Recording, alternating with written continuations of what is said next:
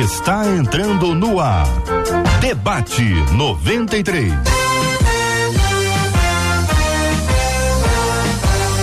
Realização 93 FM. Um oferecimento Pleno News. Notícias de verdade. Apresentação J.R. Vargas.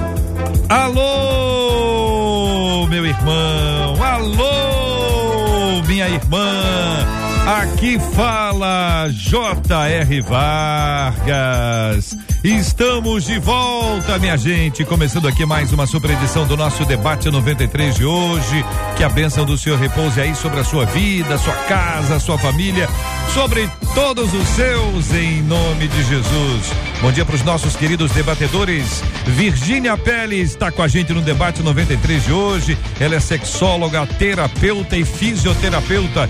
Está no estado do Espírito Santo conosco no debate. Bom dia, Virgínia. Bom dia, JR. Bom dia, os ouvintes. Bom dia, os debatedores. É mais uma vez uma honra estar aqui com vocês, compartilhando um pouquinho. Muito obrigado. Com a gente no programa de hoje também o pastor Matheus Pompeu está aqui no estúdio, né, pastor? Bom dia, bem-vindo. Bom dia, JR. Bom dia, Marcela, todos e toda a equipe 93, aos debatedores. Que Deus nos abençoe nessa manhã. Mestre André Luiz conosco aqui nos estúdios da 93, no debate de hoje. Bom dia, mestre. Bom dia, J.R. Vargas, equipe do debate 93, ouvintes e debatedores. Muito bem, minha gente. Nós estamos aqui no rádio em 93,3 no FM no Rio de Janeiro.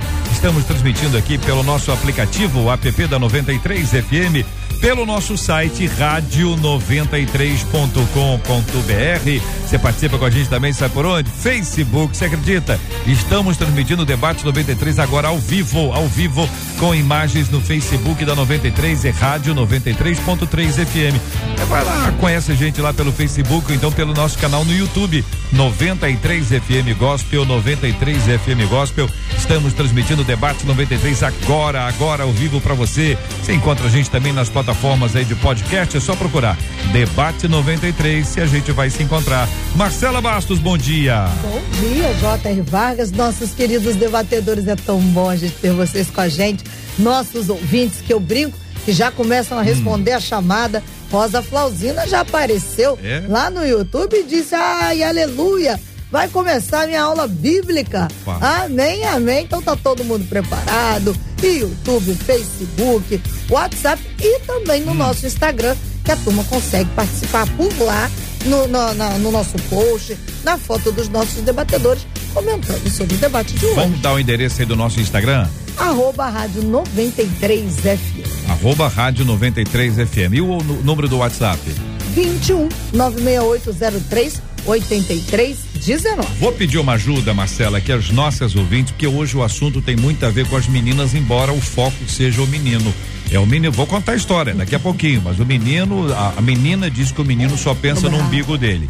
Então, como tem essa polêmica que envolve a perspectiva feminina sobre esse assunto, vamos precisar de muita ajuda das nossas meninas, das nossas ouvintes, para compartilharem com a gente o, como é que elas entendem esse assunto, vivem essa realidade, não vivem, já viveram, conseguiram resolver, como é que foi o processo, como é que a gente identifica que o menino só pensa no umbiguinho dele.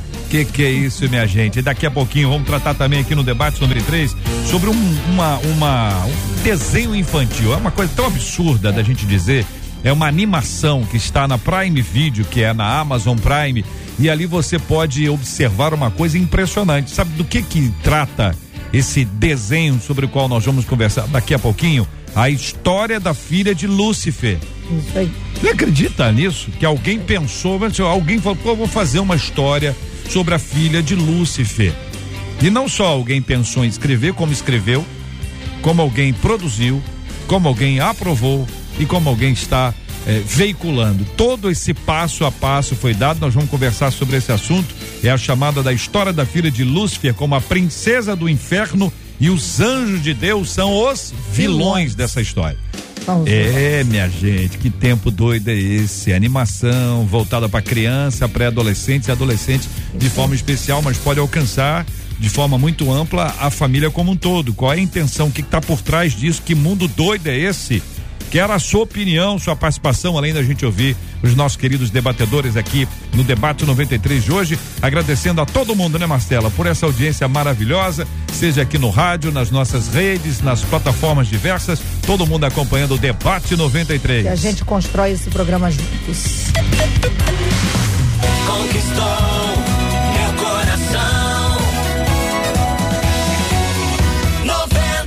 Doutora Virgínia, vou começar ouvindo a querida irmã sobre esse assunto. A coisa mais importante na vida do meu marido, diz o nosso ouvinte aqui, é o umbigo dele.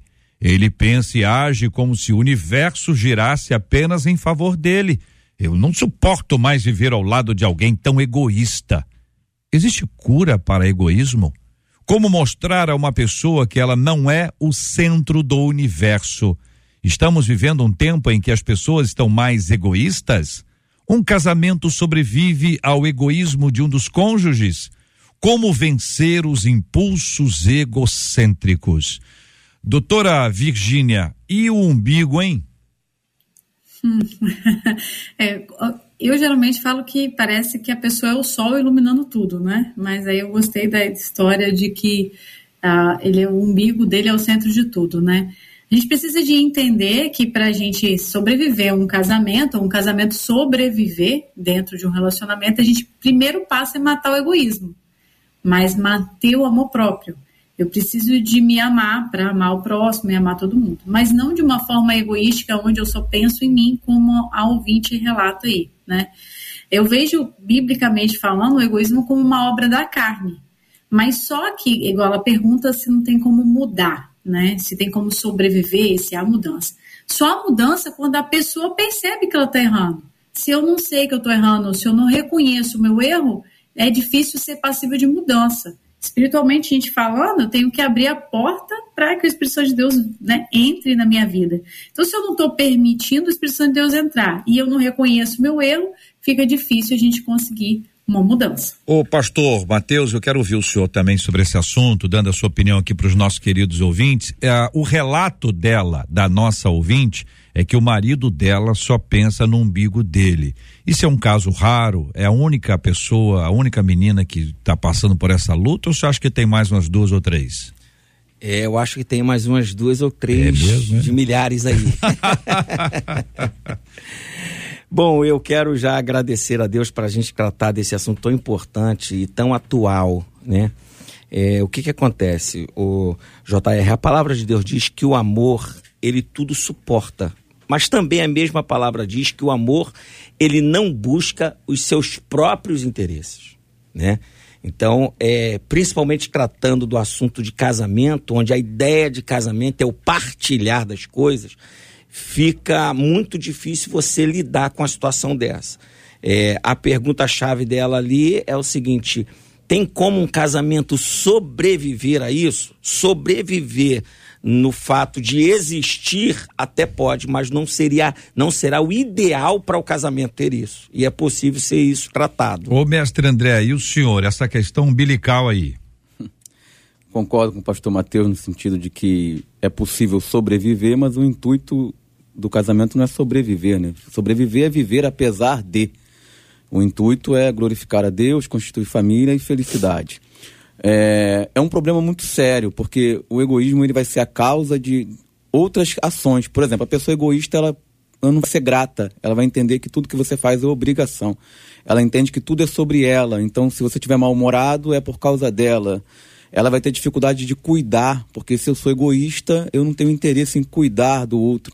Ela vai ter facilidade de ser indiferente, porque ela está olhando só para ela. Ela vai ser é avarenta, ou possivelmente vai ser avarenta. Ou seja, é, o egoísmo ele vai causar diversos comportamentos que vão minar esse casamento e vão fazer esse casamento ser um casamento infeliz. Esse problema do egoísmo, doutora Virgínia, pastor Mateus, mestre André, o problema do, do egoísmo é um problema do ser humano, né? É fruto do pecado na nossa vida, não é uma exclusividade masculina ou feminina. Todo mundo está embalado, embolado nesse balaio doido de egoísmo. Agora, a pergunta que a gente tem aqui, que é muito importante, é: existe cura para egoísmo? E eu vou perguntar isso de uma forma mais explícita, doutora. É, é o, o que eu estou entendendo como cura? Cura é uma cura definitiva. Não tem mais.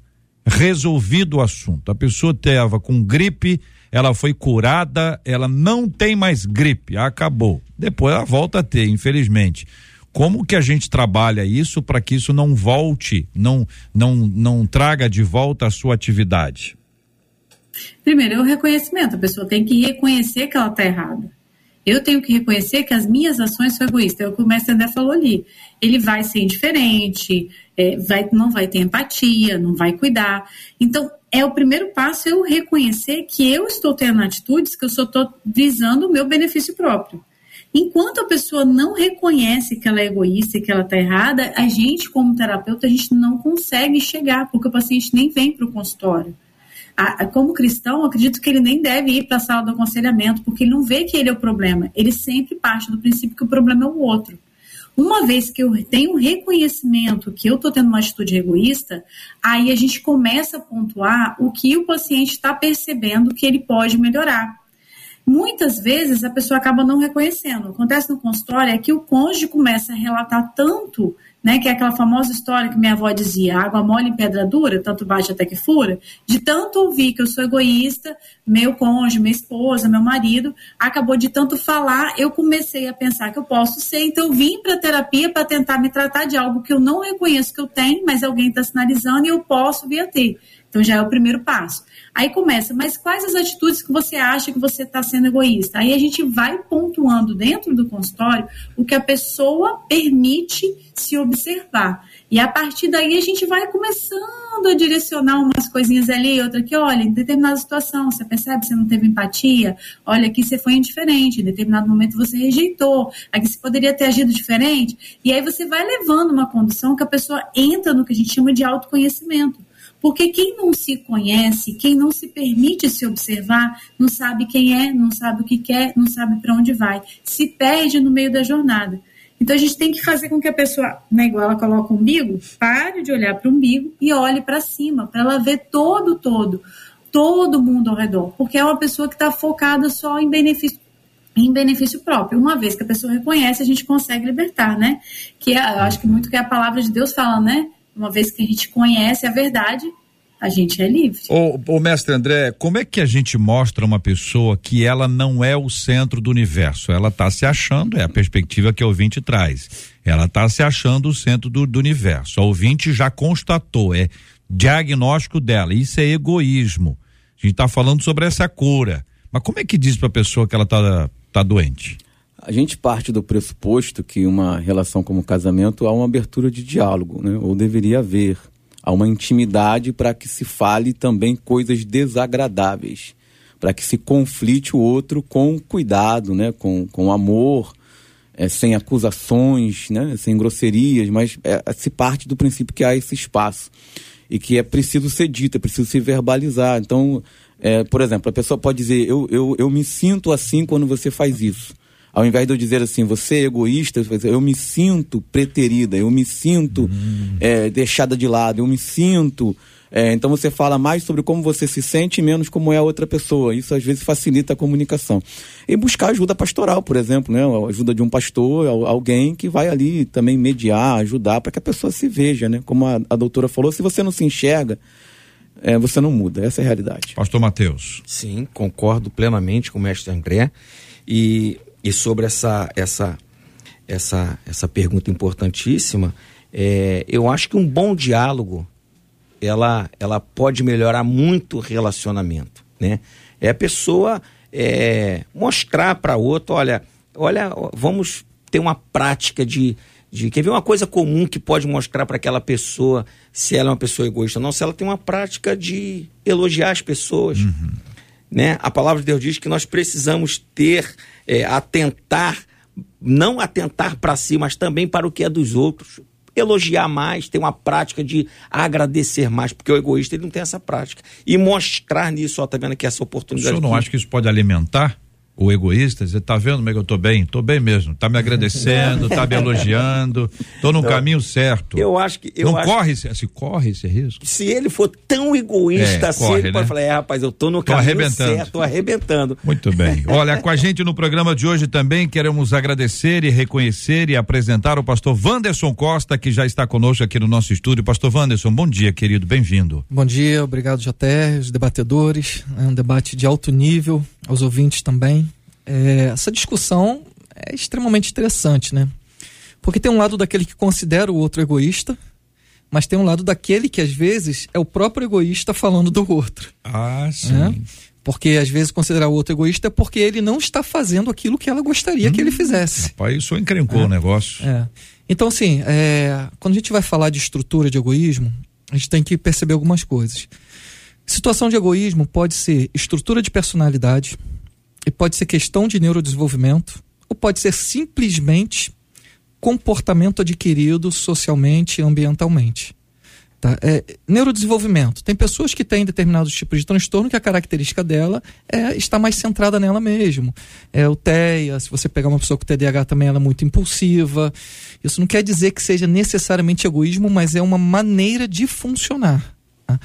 O transtorno de personalidade você vai pegar lá, que a gente agora tem ouvido falar muito, né? Que são os narcisistas. Esse é, é de difícil convivência e precisa realmente de um acompanhamento terapêutico, profissional, o que é muito difícil ele buscar enquanto não sofrer os prejuízos do seu próprio comportamento. Todo narcisista é egoísta? Todo narcisista tem comportamento egoísta. Isso E o é egoísta também é narcisista? Nem todo egoísta é narcisista. A pessoa pode ter é, até traços de narcisismo sem ser narcisista. Então a pessoa pode ser egoísta num aspecto, mas não necessariamente ser um narcisista. E tem as pessoas que foram modeladas pelo ambiente. Por exemplo, nós temos hoje adultos né, que são infantilizados. Homens que foram criados por, por mães que super protegeram, não se desenvolveram emocionalmente, não foram preparados para a vida e aí querem ir para uma relação onde acha que a esposa vai cumprir esse papel que a mãe cumpria, né? Que é a comidinha no prato, a roupinha lavada, passadinha, esperando tudo na mão. E quando não tem isso, né? Porque o casamento é uma parceria, é, é uma cooperação entre as partes. Ele tem um comportamento infantilizado, de achar que a pessoa deve alguma coisa a ele. Mas isso às vezes é modelado pelo ambiente, é uma estrutura de comportamento adquirida, e a gente chama isso de esquemas mentais que foram construídos ao longo da vida dela. Marcela e as nossas meninas estão compartilhando suas histórias? Então vou para elas já já, só vou dar um destaque porque o pastor Wanderson falou sobre a modelação do ambiente, né? E o Luiz Rodrigo disse assim: às vezes é a criação da pessoa. Teve tudo só para si e acaba levando isso para a vida adulta e acha que tem que continuar assim. A Maria O pessoal disse fala assim, isso de filho único, né, pastor Wanderson? Não necessariamente, mas é o que se diz aí. Ou, ou fala assim, o povo, o povo fala. O povo fala que é filho único ou criado por vó. É, é, eu acredito assim, o filho único ele, ele sai numa desvantagem porque ele tem mais dificuldade de aprender a compartilhar, né? Porque é somente ele, então ele tem mais dificuldade de entender que ele precisa dividir, que às vezes precisa fazer o que não gosta, mas em favor do outro, eu vou fazer. Então ele cresce num ambiente onde ele é mais o centro. Mas isso não necessariamente determina. Por quê? Porque o comportamento dos pais é que são os reforçadores do filho. Então, se os pais têm um filho único, mas eles entendem que precisam preparar o filho para a vida e não para eles, você consegue é, despertar nele, né, nesse indivíduo, uma maturidade cronologicamente para o tempo correto. a Maria disse assim: Maria. Hum. se o casamento sobrevive ao egoísmo, a sobrevive. Só se a parte desprezada se conformar com pouco. E olha, gente, disse ela, tá cheio de casamento assim, de gente vivendo de migalhas. A Aline disse assim: tá casada com um egocêntrico? Só ignorá-lo. Tira ele do foco da prioridade. E aí, uma hora ou outra, a ficha desse homem vai cair. Será, mestre? Nem sempre. Nem sempre. Talvez é, isso vai gerar outras coisas, como por exemplo uma traição. É, não, não, não é, não, não necessariamente um comportamento, depende como aquela pessoa vai, Vai reagir, reagir, àquela né? ação. E eu acho também que se você, se a pessoa é egoísta e você se torna egoísta, você acaba jogando o jogo dela.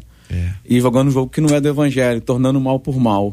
Então eu acho que não, não, esse não é o caminho da cura. Vai ficar duas pessoas doentes. E Hum. depois você vai tanto se acostumar a deixar ela de lado, quando, quando você entrar num outro relacionamento, você, se acontecer, deixar o outro de lado. vai deixar o outro de lado. Então, isso, é, isso é dar o troco, né? é, exatamente. É um Isso é tipo de. E não funciona, Hum. não é funcional.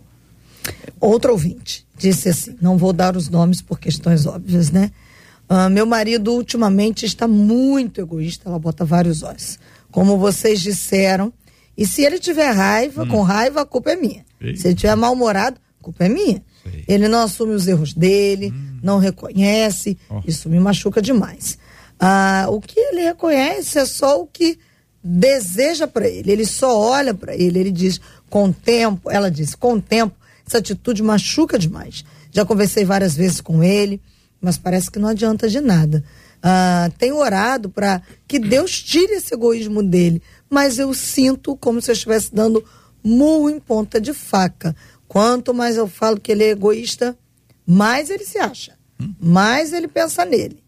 Como pode isso? Disse essa ouvinte. E aí eu trago uma outra ouvinte que diz assim: gente, o que eu preciso mesmo é de oração. Porque o meu marido é tão egoísta, disse ela, que acha que é, abre aspas aí, solteirinho. Não, é outra coisa. Aí é outra Não coisa. tem responsabilidade nenhuma e só quer viver a seu bel prazer, disse ela. É. Muito bem. Virgínia, ajuda a gente aí. Gente boa você, JR. Jogou batata quente pra mim. Vamos lá. Vou ajudar uma ouvinte que falou que pontuou várias vezes que o marido é egoísta. Siga o conselho aí do mestre André.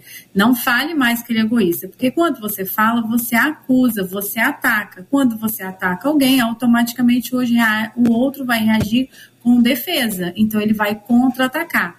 Quando você faz o que o mestre André falou, que é fala que você está se sentindo mal, você está se sentindo rejeitada, você não sente amada, você se sente preterida, que dessa forma você está expressando o seu sentimento, a possibilidade de você ter assertividade é maior. Ah, que o marido aí tá se sentindo solteiro, aí tem que.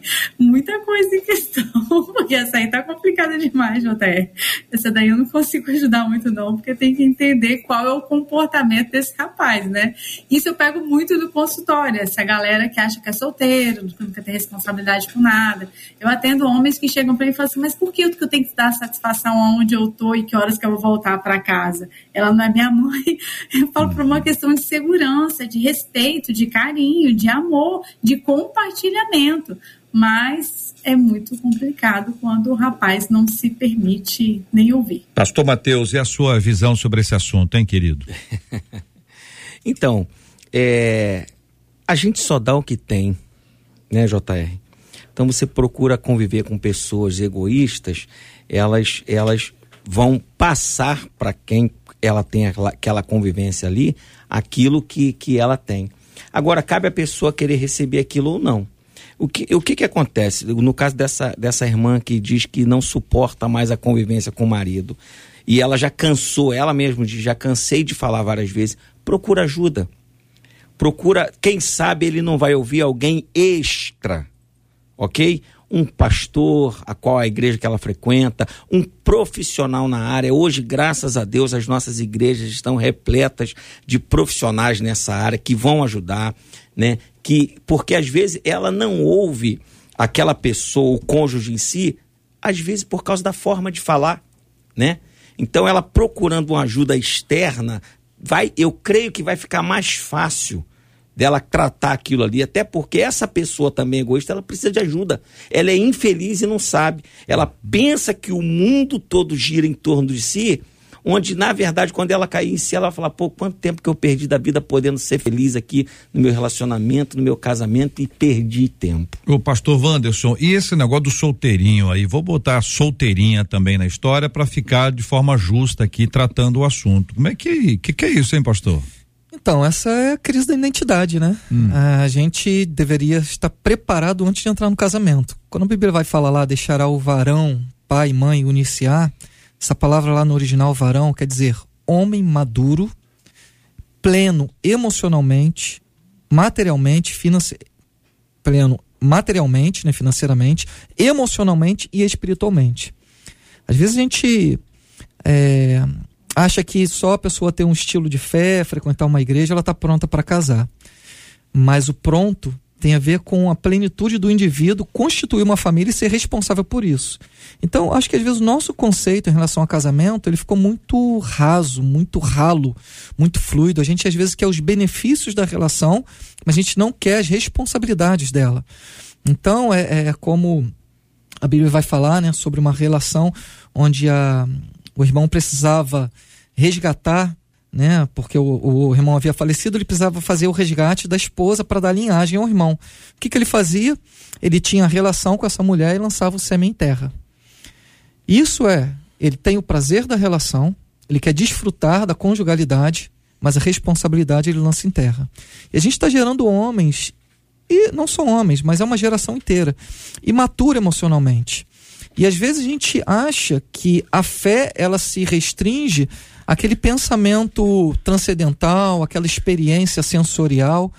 Mas a fé, o cristianismo, ele coloca o homem nesse lugar de responsabilidade, a tal ponto que a Bíblia vai dizer que o homem precisa amar a esposa como Cristo amou a igreja, a ponto de dar a sua vida por ela. Então o amor, ele não não olha o seu próprio interesse. Paulo vai dizer lá em Coríntios, antes ele olha o outro. Então quando a gente eu acredito que para a gente começar a fazer uma alteração é deixar de ser sensorial e ser mais bíblico.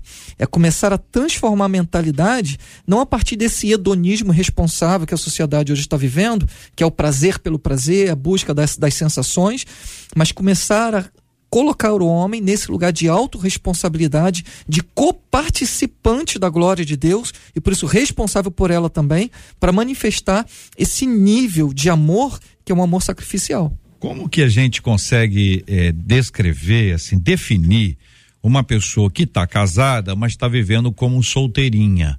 Ou está vivendo como solteirinho? É a pessoa que não assume a responsabilidade da, da, da sua vida?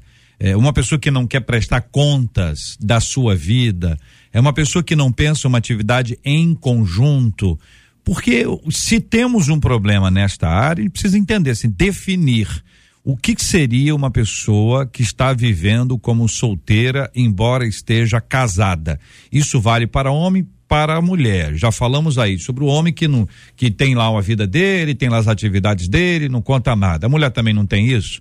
Não tem gente que passa um tempasso numa academia, por exemplo, ah, aproveita para sair com as amigas, por exemplo, ou tem um tempo de, de dedicação muito grande a outra coisa, por exemplo, que pode criar esse ambiente? Ouvinte, como é que você define isso? Na sua opinião, uma pessoa que é casada e vive como solteirinha ou solteirinho, quais são as características de uma pessoa assim e assim assim nós vamos caminhando com a graça de Deus em nome de Jesus.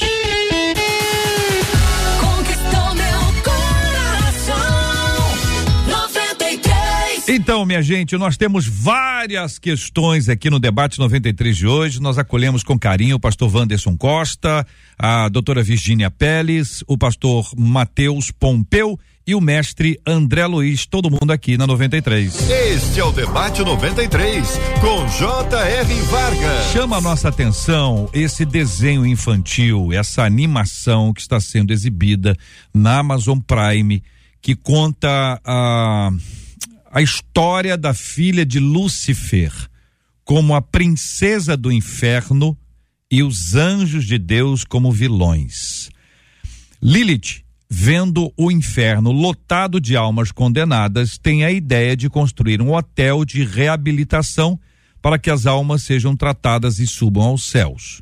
Assim, a jovem demônia cria o tal hotel. Ao longo da série, as almas rejeitam o tratamento e aderem cada vez mais a pecados de todos os tipos. A demônia enfrenta o arcanjo Adão para que seu hotel funcione. O desenho é uma série musical com palavrões, teor sexual, violência e piadas com elementos sagrados. Essa é a descrição que nós apresentamos para os nossos ouvintes e para os nossos debatedores, tentando entender, primeiro, o que é que está por trás disso. Segundo, quais as consequências disso. Terceiro, como enfrentar esse assunto O tema está aqui aberto e os quatro microfones igualmente abertos para a opinião dos nossos debatedores. Bom, é, vou tomar liberdade aqui de iniciar, mas acredito que isso tudo faça parte de uma agenda, uma agenda marxista anticristã, que está buscando implementar uma cultura que é contra os valores e princípios do reino de Deus. Quando faz isso, isso traz, claro, um conteúdo espiritual, mas isso traz também um conteúdo de destruição da família.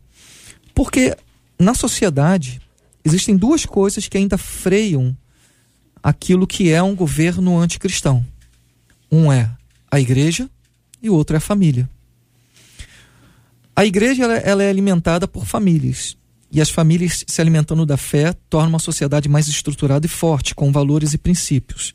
Esses valores e princípios, eles impedem o avanço dessa agenda. Então, o que, que se faz? Sorrateiramente vai se introduzindo e ensinando os nossos filhos na sala de nossas casas contra os valores que nós estamos é, prezando e ensinando eles a andarem.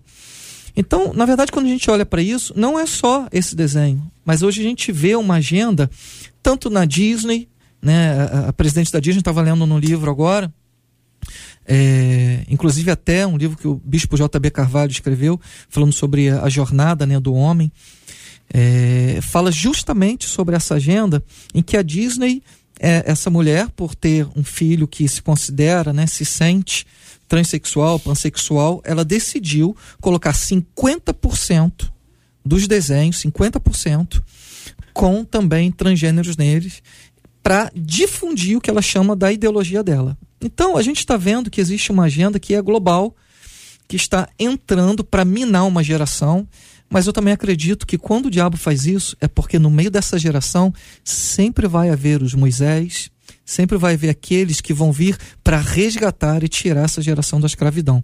Então, para todo nível de ataque muito alto, eu também acredito que está chegando um tempo de redenção muito alto para a igreja. Todas as narrativas são pedagógicas. Nenhuma narrativa é neutra. As narrativas elas têm função de retratar a realidade ou transformar a realidade. Então, quando você trata uma cria uma narrativa mesmo ficcional, ainda mais quando você trabalha com, com sagrado, com você está querendo mudar a visão das pessoas em relação a alguma coisa. Como são é, um, é uma animação para adolescentes, crianças e pré-adolescentes, cabe enfatizar a, a, responsabilidade dos pais de estar monitorando constantemente aquilo que seus filhos estão acessando. Não é? Você não pode dar uma privacidade excessiva aos filhos. Lógico, o filho precisa de um espaço, mas não excessivo. Você tem ferramentas de controle parental na internet para você saber o que a pessoa está acessando. Então você precisa controlar e estar tá monitorando e explicar, né? Você, olha, essa narrativa não é boa por causa disso, disso, disso, disso, disso. Mas logicamente que é, isso é colocado porque, além de efeitos comerciais, tem também a questão de querer moldar a forma das pessoas pensarem. E não é apenas uma história, nunca é história. A gente conta história para as crianças, contavam, né, antigamente. E as histórias elas têm uma função extraordinária de, de, de moldar a realidade das pessoas e mudar a forma de pensar. É, o apóstolo Paulo, ele vai escrever a Timóteo, tudo isso que você relatou aí, JR, nós estamos vendo nos últimos dias, é, nada disso é novo. O apóstolo Paulo vai escrever a Timóteo já dando uma relação de coisas que estão acontecendo hoje. E no verso, em 2, em 2 Timóteo 3, no verso de número 5, lá no finalzinho de, de, dele dar essa relação de, de todas essas coisas que estão acontecendo hoje, ele fala assim: ó, desses afaste-se ok? Então, nós que temos a mente de Cristo, nós precisamos estar apercebidos que isso realmente, como bem disse aqui o pastor Vandes, essa agenda já estava prevista e vai estar acontecendo. Nós precisamos estar atento a isso, né? É uma coisa terrível, até porque um conselho a todos os ouvintes, no meu modo de pensar, a filha de Lúcifer é a mentira. Assim diz a palavra de Deus, ok? Que ele é o pai da mentira. Então a gente precisa estar atenado a isso porque nós somos da verdade. E a verdade, ela é totalmente contra a mentira. Virginia. É, eu vejo que é uma estratégia mesmo para roubar o caráter, né? Porque a gente sabe que a formação de caráter acontece aí nessa fase da primeira infância, e é no caráter que a gente tem um conjunto de traços morais e psicológicos do indivíduo. Quando você, a gente vê a conotação do desenho, ela julga justamente trazer para a normalidade aquilo que é imoral. Então, vem para corromper a identidade e o caráter do crescimento da criança. É, concordo com o mestre André no sentido de que os pais têm que supervisionar, mas eu, como mãe de quatro filhos que trabalho, não consigo supervisionar 100% tudo. Então, cabe a mim, eu, eu entendo dessa forma, mestre, é, é, eu, cabe a mim, como mãe, orientar e discernir o meu filho e fazer com que ele tenha esse senso comum do certo e errado para que ele não entre em determinadas coisas. Então, eu sempre, desde sete anos de idade, comecei com os meus filhos orientar a questão do universo espiritual, falar com ele que vão ter coisas que eles vão ouvir, vão ter músicas, vão ter desenhos que são justamente para corromper aquilo que eu tenho ensinado. E sempre trouxe para eles o senso moral. No entanto, um desenho infantil que meus filhos assistiam, que é a Peppa, um dia um filho meu chegou para o outro e falou assim: Olha, esse desenho acho que não é de Deus, não. Olha o comportamento da Peppa. A Peppa é maior fofoqueira. Eles mesmos trouxeram o senso comum de que aquele desenho trazia traços de personalidades a qual eu condenava. E eles apresentaram para mim e falaram assim: Olha, mãe, eu acho que esse desenho aqui a gente não pode assistir, não, porque a gente gosta, mas não pode, não, né? Não é de Deus. Aí eu fui explicar, orientar, conversar. Então, acho que esse senso comum a gente tem que implementar nossos filhos, porque eles não vão ser só crianças, eles vão ser jovens, vão ser adolescentes. Em determinados momentos da vida, eles vão ter que ter o livre-arbítrio e discernir.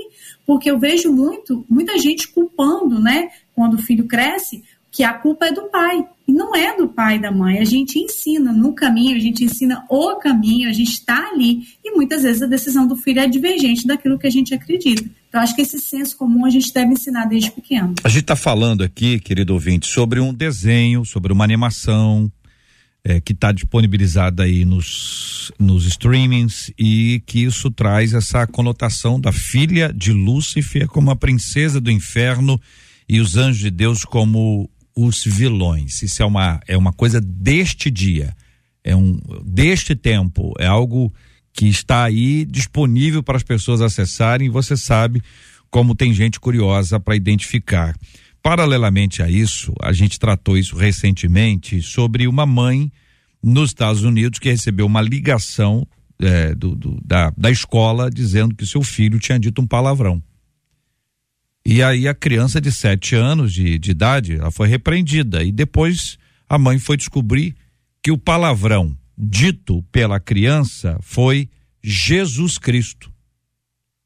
Então veja a situação e o contraponto dessa história. Por um lado, tem uma animação que pode estabelecer seus critérios segundo os valores, sua agenda, suas intenções. Por outro lado, uma escola primária que intitula Jesus Cristo Jesus Cristo como uma ofensa, uma ofensa, como algo que não deveria ser dito, como um palavrão. Então, que situação é essa desse mundo que a gente está, em que Jesus Cristo, o nome, é considerado um palavrão? Estou dizendo uma realidade dessa escola, vou dizer aqui qual é o nome dela. É Hope Sullivan, é isso? É Hope Sullivan, escola primária Hope Sullivan ela mandou isso, avisa aos pais sobre incidente disciplinar. A criança foi disciplinada. Porque ela teve lá um episódio, ela falou Jesus Cristo. E a criança é cristã. A família é cristã.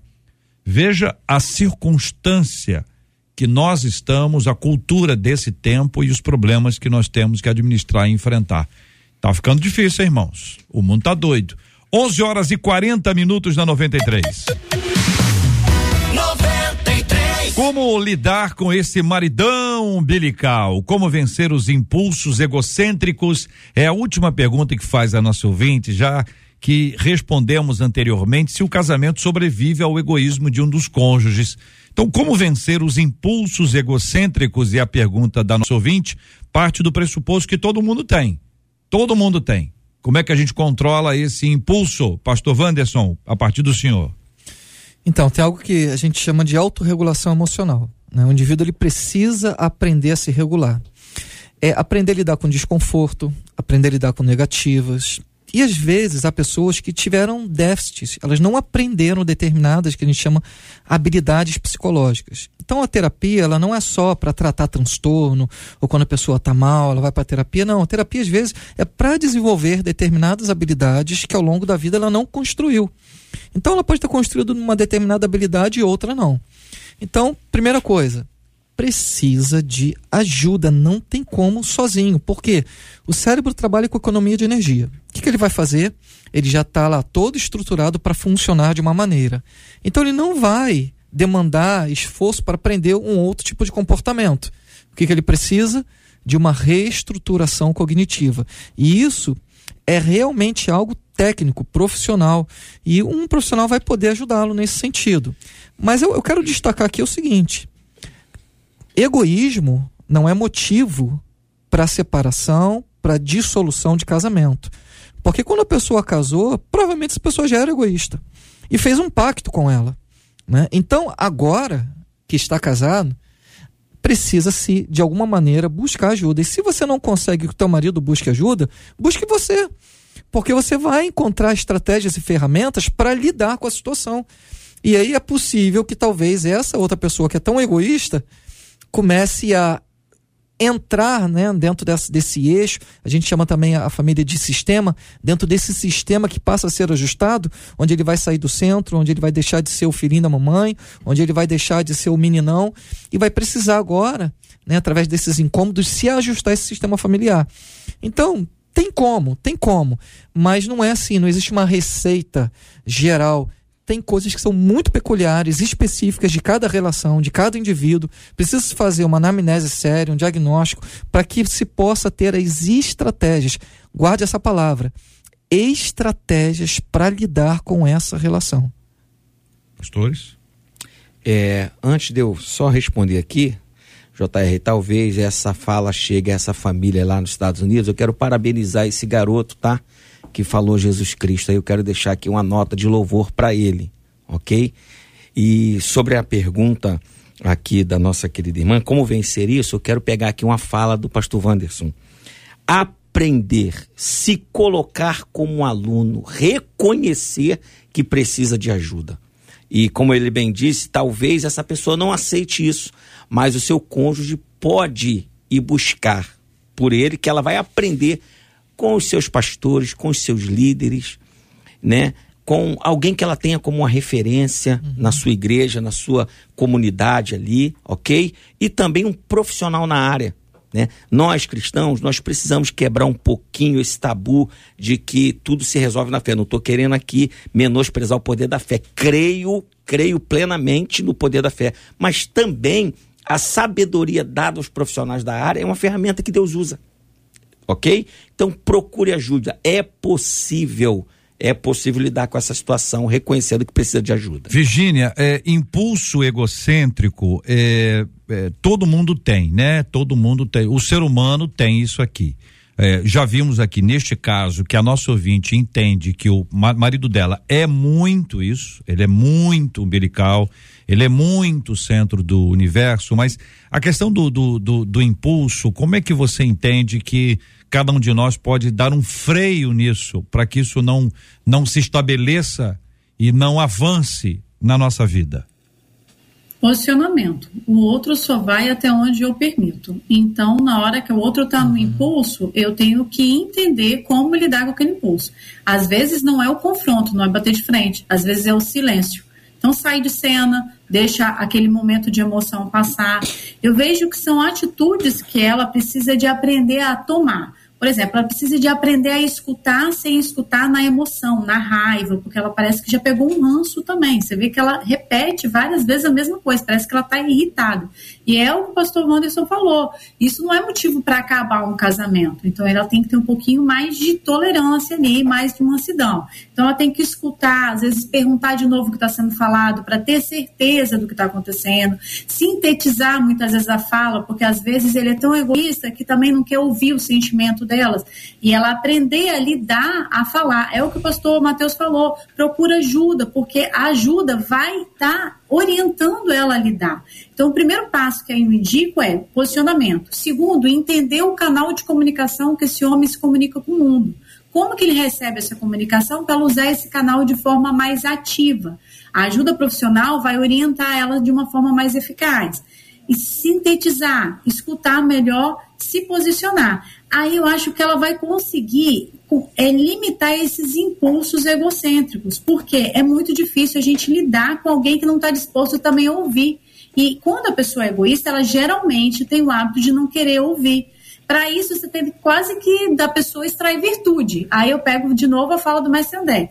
Você pontua um fato específico de um sentimento, de uma fala, por exemplo, foi egoísta em determinada atitude. Amor, quando você fez isso, isso me incomodou. Você coloca a percepção dos seus sentimentos, aí você coloca o que é importante para você, você coloca como que poderia ter acontecido, daí você agradece. Olha só como que tem quase uma receitinha de bolo para conversar. Eu passo essa regrinha para meus pacientes. Você agradece por porque você está tendo uma oportunidade de ter um crescimento, desenvolvimento, que aquela pessoa está te levando, porque ela está dispondo a determinados sentimentos, e aí você pontua o que você gostaria que acontecesse, sem nenhuma acusação, sem nenhum confronto. É a única estratégia que eu vejo que ela vai conseguir vencer esse impulso egocêntrico que ele está manifestando dentro do relacionamento e assim começar a estabelecer uma comunicação e talvez até uma ajuda. Mestre.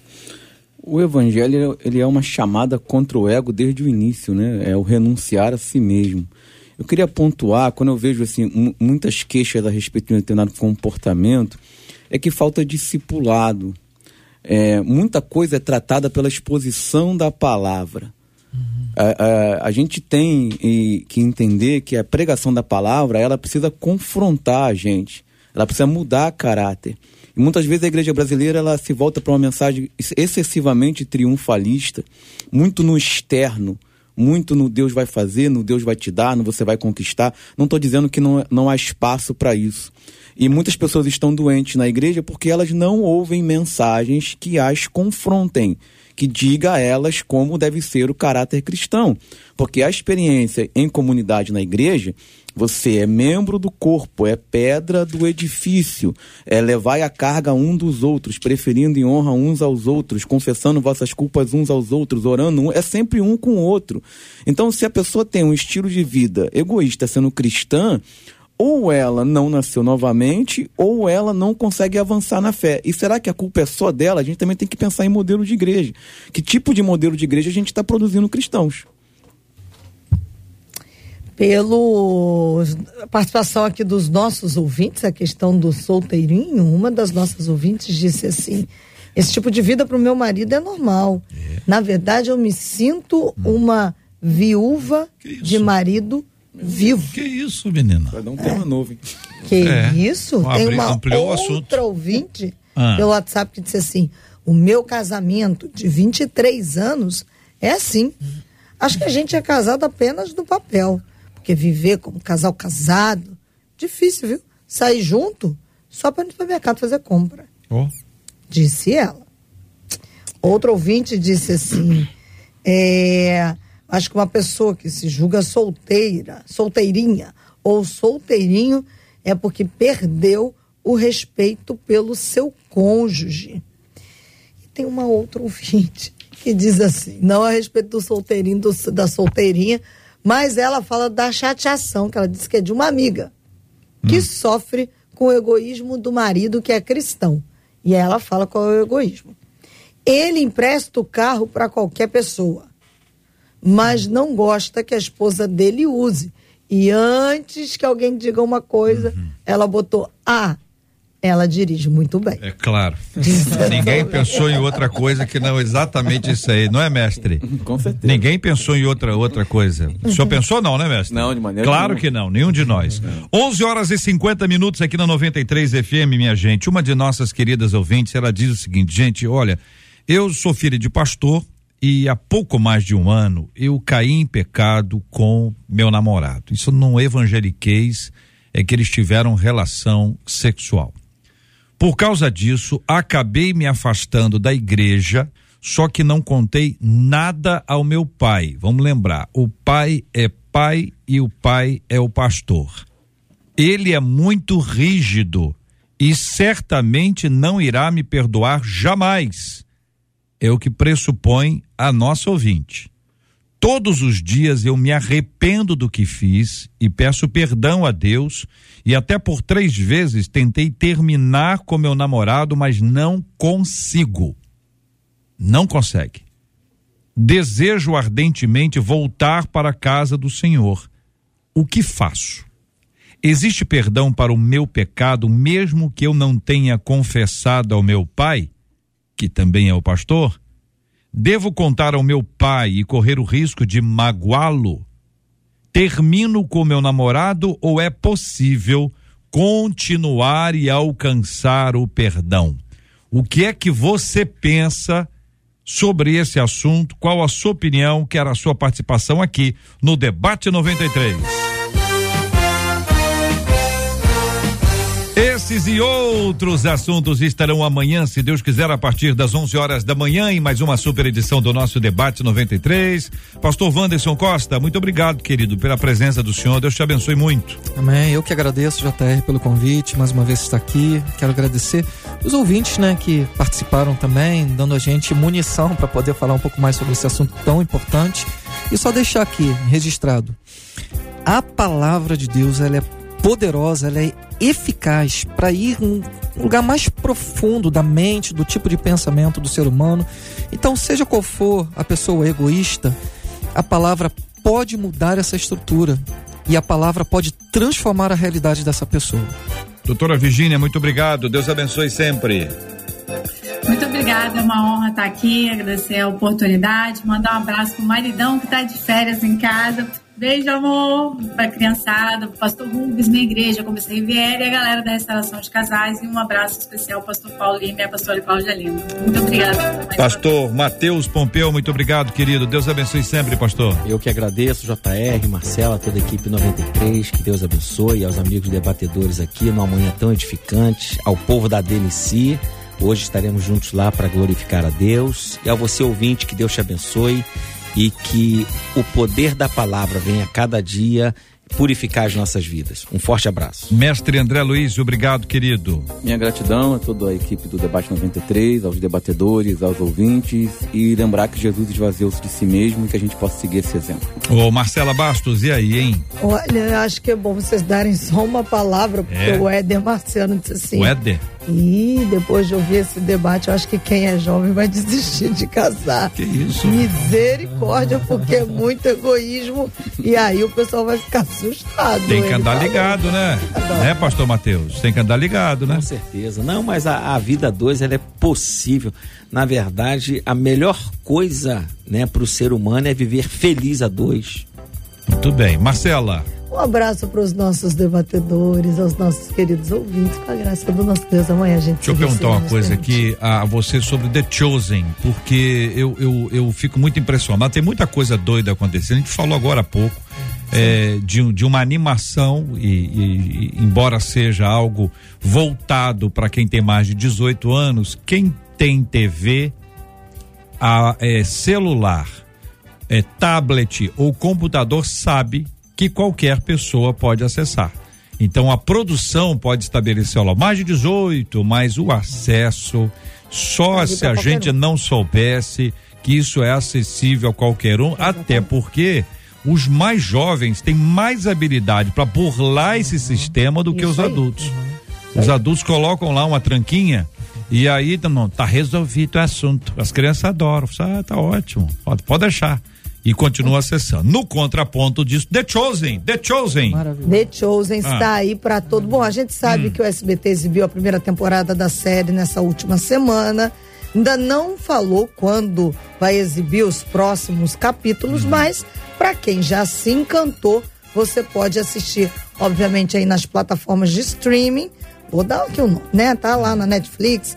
E aí você pode assistir. Também na Globoplay. Você pode assistir lá, tá disponível os oito primeiros episódios. E na levada do SBT, o que que, o que, que o, a Netflix fez? Eles só estavam com a primeira temporada, o primeiro ano, né? Agora eles colocaram a segunda e a terceira temporada. Então, tá completinho lá na Netflix, você pode assistir tudo. E a gente tá aguardando que o SBT diga quando é, é, isso vai ser visto. Também pode ser visto completamente de graça no próprio aplicativo de The Chosen, que você baixa e você assiste primeira, segunda e terceira temporadas. Quem já tinha assistido antes, você vai assistir lá, primeira, segunda e terceira temporada dublados, tá? No, no streaming da The Chosen e a quarta temporada. Aí a gente vai ter que esperar. Todos nós estamos aqui aguardando, porque vai passar primeiro no cinema para depois chegar até a gente. Isso aqui não é um anúncio, não, viu, gente? É, não. Isso não é anúncio, não, isso é informação. Até aí. porque nós precisamos de coisa boa. E The Chosen é extraordinário. Sensacional. Vai ter sempre um chato. Vai ter, lógico. Ah, mas tá, tá, tá. Tenha o equilíbrio de observar, de ver o que está ali e absorver a, a mensagem poderosa que está sendo compartilhada. Isso é muito legal. The Chosen, né, Marcela? É isso? Não perca, gente. É sensacional. Eu digo que essa é uma cultura do céu. Assista. Muito bem, quero agradecer o carinho dos nossos maravilhosos ouvintes conosco no debate 93 até aqui, o privilégio tê-los conosco e vem aí já já o Fabiano com a caravana 93, a partir do pedido tocou aqui, ó. Vamos orar juntos, minha gente. Vamos agradecer a Deus por essa manhã. Estamos fechando metade do dia pela graça de Deus. É hora da gente agradecer, de colocar tudo diante do Senhor em oração. O mestre André vai orar conosco. Nós vamos lembrar dos assuntos de hoje. Olha, essa questão do, do egocentrismo. Vamos orar por essas pessoas que são mais umbilicais. Vamos orar por nós. Vamos orar uns pelos outros. Vamos orar pela cura dos enfermos, pelo consolo aos corações enlutados. Que Deus levante gente criativa para desenvolver animações, filmes, séries, produções de vídeo, de áudio que possam abençoar o planeta a partir do Evangelho de Jesus. Vamos orar? Em nome de Jesus. Senhor Deus Todo-Poderoso, em nome de Jesus nós pedimos que o Senhor nos ajude a vencer o nosso egoísmo, as nossas atitudes egoístas. Nós ah, aprendamos a olhar mais para dentro de nós e a transformar o nosso caráter segundo a imagem do Teu Filho. Ajuda aqueles casais que estão passando por esses problemas ou por outros problemas. A tua palavra é transformadora, o teu espírito é regenerador. Estende a tua mão sobre as famílias, meu Pai, ajusta os casamentos, ajusta as famílias em nome de Jesus. Nós oramos, meu Pai, por é, as crianças, adolescentes, pré-adolescentes que estão expostos na à mídia, a todo tipo de informação, a todo tipo de manipulação para poder turbar a mente, para poder roubar a graça de Deus, para poder introduzir coisas que são das trevas. Ajuda os pais, dá sabedoria, estende a mão sobre essas crianças que estão na igreja, fora da igreja, para que elas possam ser é, vi- vitoriosas sobre isso. Oramos pelos enfermos, que o Senhor estenda a tua mão, aqueles que estão hospitalizados, aqueles que estão em casa. Nós cremos que tu és o mesmo hoje, ontem e eternamente. Graças te damos por o que já aconteceu e por aquilo que vai acontecer, porque sabemos que tu está conosco todo o tempo. Amém. Que Deus te abençoe. Você acabou de ouvir Debate 93.